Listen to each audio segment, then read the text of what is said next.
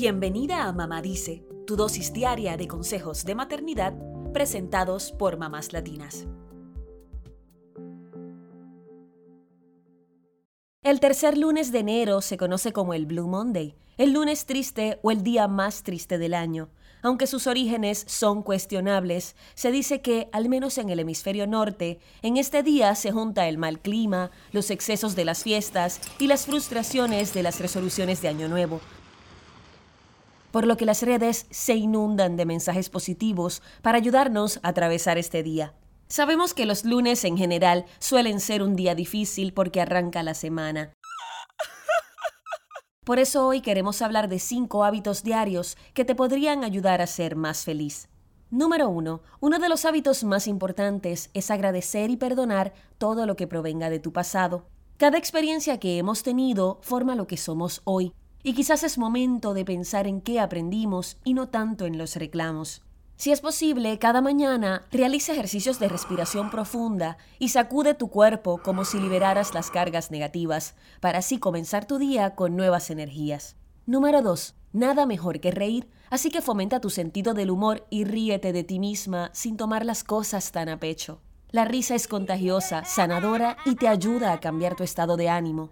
Mira algún video o película que te hagan reír. También puedes poner música de circo y recordar alguna escena desagradable en tu vida.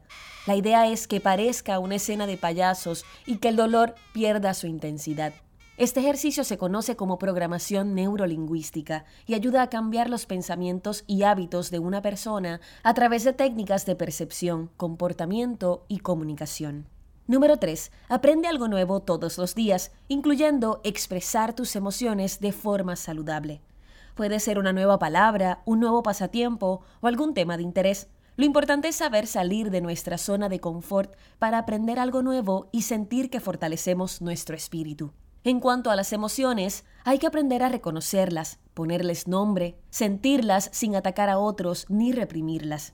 Llora si es necesario, medita, respira, concéntrate en el momento, escribe lo que sientes y reconoce que eres más que esa emoción. Número 4. Practica la gratitud hacia ti misma. Cada mañana dale las gracias a tu cuerpo por el camino que están por emprender. Reflexiona sobre las cosas por las que estás agradecida. También puedes colocar mensajes de aliento o de agradecimiento en lugares estratégicos como el espejo para que los leas y esto te levante el ánimo. Número 5. Enumera las cualidades que te destacan. Es muy fácil reconocer lo que otros tienen de positivo, pero es importante que sepas también admirar en ti esas cualidades que destacas en los demás. Esto incluye reconocer tus logros y ese esfuerzo que haces por lograr lo que deseas.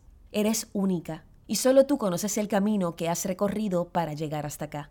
Tener momentos tristes es parte de la vida, y aunque no te sientas bien, recuerda que ese sentimiento de tristeza pasará y mañana será un día mejor.